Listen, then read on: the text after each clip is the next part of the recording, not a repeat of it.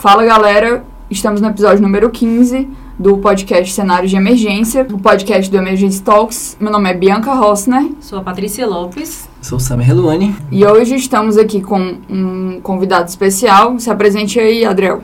Oi, gente. Boa tarde, bom dia, boa noite. Eu sou Adriel Abreu. Eu sou residente quase formado de emergência lá da Unicamp. E tem um podcast também, né? Tem um podcast também, obrigado por me lembrar. Tem um podcast também, o podcast da emergência, um nome super criativo. É só você procurar no Spotify que você vai encontrar. Beleza, Adriel. Hoje a gente está aqui com o episódio Passagem de Plantão, o quadro que a gente vai trazer um convidado e ele vai falar um caso que marcou sua carreira, um caso que foi marcante. Vamos começar? Vamos.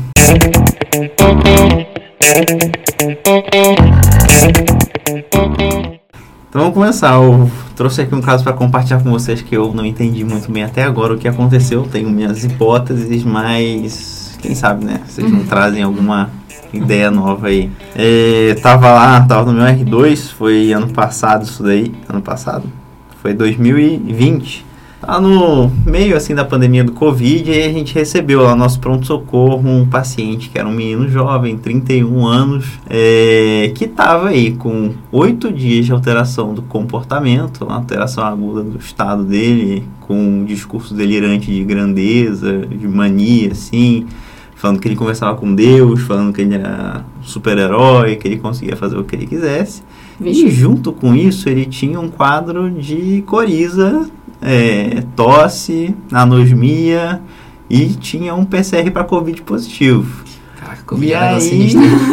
pois é, a gente viu alguns casos, né, de Covid que estava relacionado com alteração abrupta, assim, do comportamento. E aí isso levantou-se lá a hipótese, né, de que poderia ser uma meningoencefalite por Covid. E aí o menino foi internado lá, estava no pronto-socorro com a gente. É, Mas e- ele não tinha cirag, assim. não, não. A, a parte respiratória dele era super leve, era mais essa alteração do comportamento mesmo. Tava bem, bem fora da casinha, assim, precisando de contenção me- mecânica, contenção química. E aí a gente admitiu ele, fez todo. colheu exames, assim, não tinha nada de muito alterado. A tomo de crânio dele, se eu não me engano, não, também não tinha nada que chamasse atenção. A programação ia ser fazer uma ressonância para ver se a gente achava alguma coisa diferente. Só que nisso, o rapaz estava lá assim, super agitadão. A tomo não tinha nada. A gente tinha pensado, bem, provavelmente vai ter que fazer ressonância agora, colher um líquor também desse menino, ver o que, que é que tá acontecendo. E aí, beleza. Estavam lá fazendo as coisas, cuidando dos outros pacientes. Daqui a pouco eu olho assim para trás para ver o menino, porque tá todo mundo em cima dele e ele tá vomitando sangue loucamente. Que? Começou a fazer Caraca. uma HDA. pois é, começou a fazer uma HDA brutal, assim, sangue pra tudo que é lado.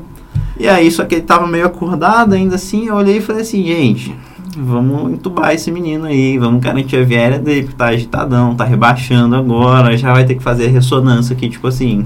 Não, o cara não vai ficar meia hora parado Talvez até colaborando. o quadro psiquiátrico não fosse permitir que ele ficasse É. nessa ressonância quieto, né, e tal. Pois é, aí tem lá o ventilador, né, que dá pra fazer, os pacientes entubados também a ressonância, mas enfim, a ressonância já tava virando uma prioridade, né, de segundo, terceiro plano aí.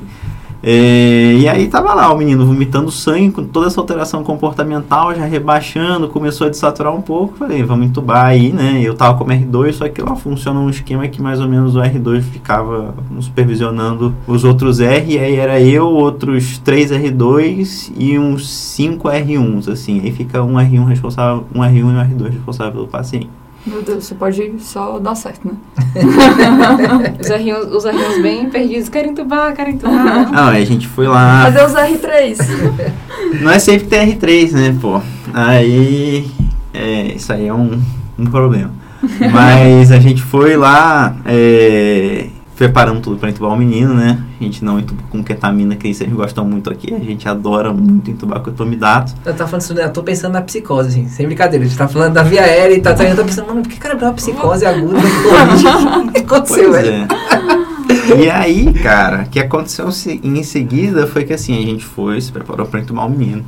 É... Com etomidato, Com etomidado. não com ketamina. Não com ketamina. Gente. Então, se ele fosse um esquizofrênico, por exemplo, a gente não podia usar, que Ah, mas não talvez é, faça sentido, é. hein? É. É, eu Aí, acho que realmente... a indicação aí a gente relativa, pode né? abrir um parênteses, porque tem estudos aí que mostram que não tem problema nenhum, mas isso aí é uma discussão para outro, Quantificação relativa. outros né? É o, é buraco aí. da via aérea, vai. É. continua.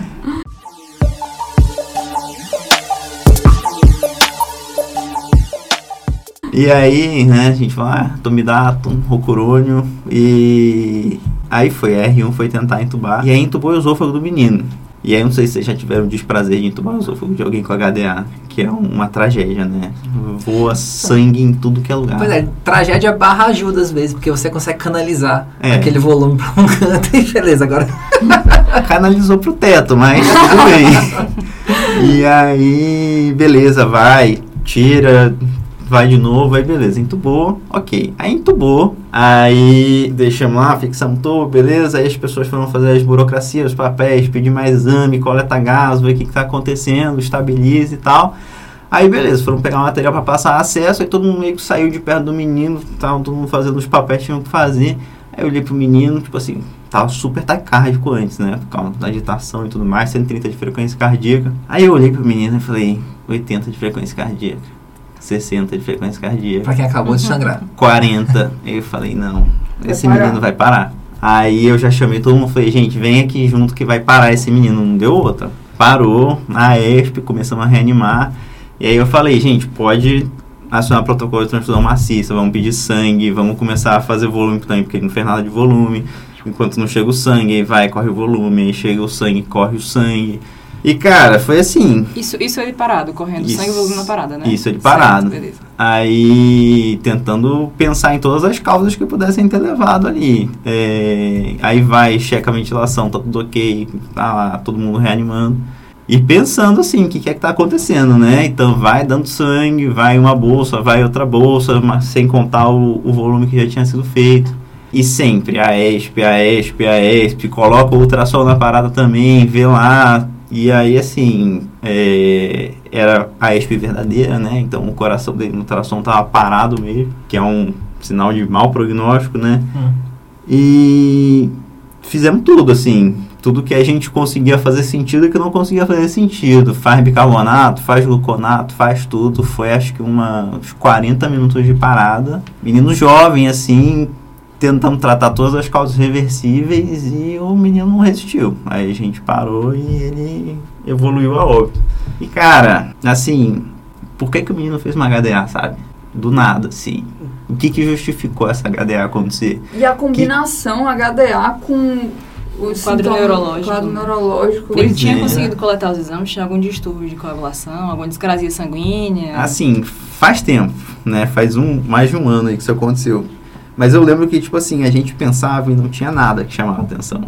Para o sangramento, então, é, a hipótese que a gente ficou que poderia ter acontecido é que, assim, ele ficou internado uns três dias em outro hospital antes de vir pra gente. É, que talvez, sei lá, uso excessivo de anti-inflamatório, alguma coisa Pois desse é, tipo, tenha feito uma úlcera lance. de estresse, alguma coisa desse Até tipo. perguntar se tinha sangrar. uma coisa de estigma pra. Pois é, não tinha, e não, tal, tinha, menino jovem, super A primeira causa mesmo, então, né? Que é, É. úlcera. Só que, cara, Isso é sangrou estranho. demais, assim, foi muita coisa, sabe? Pra... Não tinha uremia nos exames não pra tinha, não. ele né? não tinha nada, assim, era um negócio... PTT. Pois é, Covid, né? Cara, Covid é bizarro uma coisa... E aí... É, Ou lupus, né? Qualquer coisa também que ele dá um chutão. Cabe o lupus, ele tá. Pode ser lúpus. A psicose, cara jovem, pode ter lupus Sempre e... cabe lupus.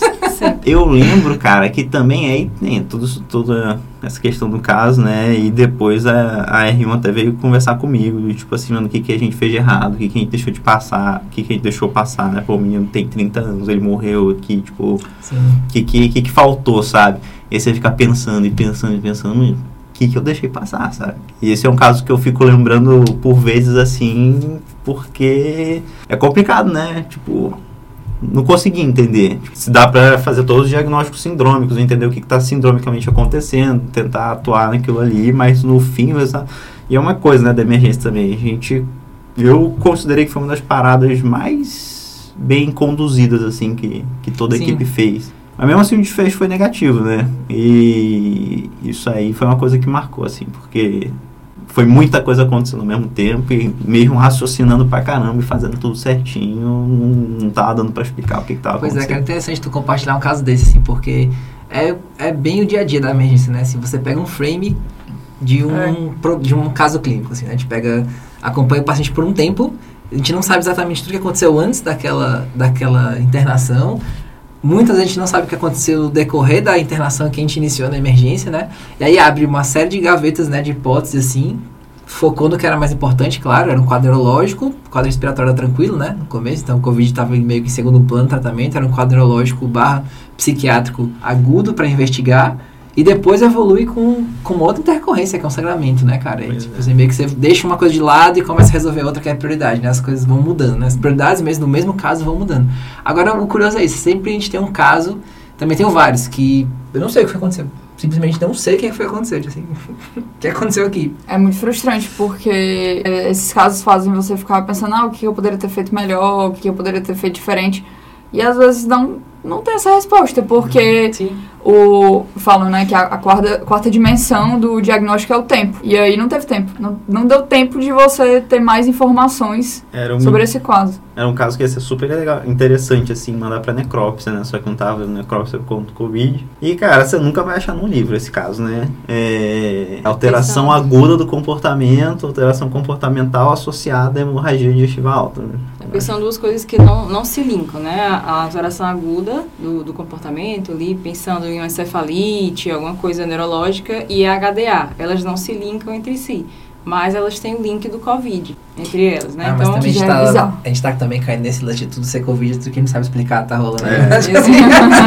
a gente é o tá único- passando por uma fase negra, tipo a Idade Média, uma época que ela não sabia explicar muita coisa, Idade Média, É, aí não botou sei- tudo não na sei o conta. que é, né? O Covid, né? Pestes e tal, outras coisas assim, tipo, a gente vai um dia olhar pra trás daqui muitos anos e falar assim, caramba, a gente botou tudo na conta do Covid, mas tem umas coisas que não eram. Pois é. É. Porque realmente, como a Bianca falou, não deu tempo, né? Não deu tempo de você fazer uma punção para ver se realmente era característico de encefalite, é. se tinha alguma coisa bacteriana que justificasse.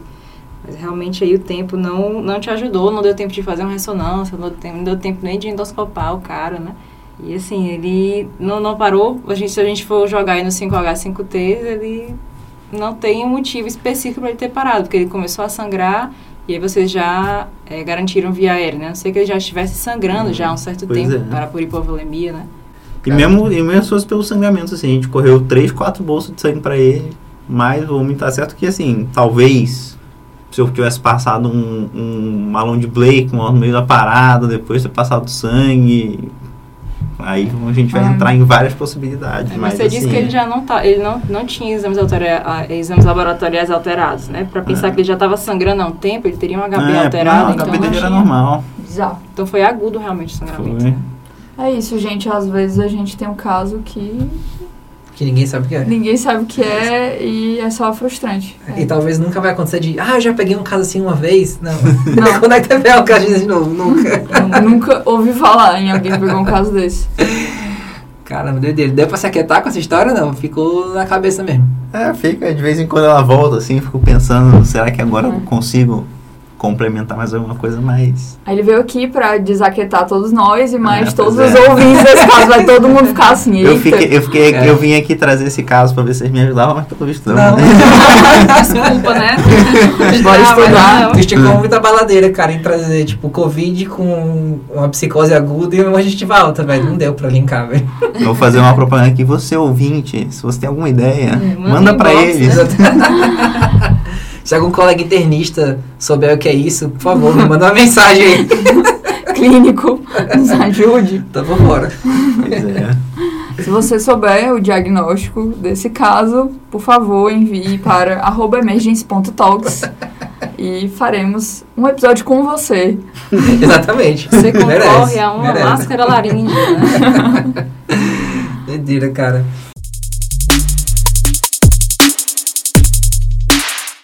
Bicho, aí, alguma consideração final sobre essa história? Tipo assim, o que é que tu guardou disso no fim das contas? Qual foi a experiência que ficou, além da dúvida? Cara, essa história me marcou que, assim, é... duas coisas, né? Por mais que você não saiba o que está acontecendo etiologicamente falando, isso não te impede de jeito nenhum de, de tratar o paciente, né? Você não precisa firmar todo o diagnóstico. Emergência é uma especialidade principalmente sindrômica, né? Você precisa entender o que está acontecendo sindromicamente e atuar, que a gente não deixou de fazer isso. E é, que você pode fazer tudo certo também, né? No contexto da parada de, de toda a reanimação que a gente fez e mesmo assim o diagnóstico, o prognóstico, desculpa, o desfecho final seu óbito, né? Então você fazer tudo Sim. certo não garante que o desfecho vai ser bom. Pode crer, massa. Cara, valeu por ter participado aí, ter aceitado o convite. É sempre legal estar dividindo é, alguma história da emergência, porque se tem um canto que gera histórias, é a emergência.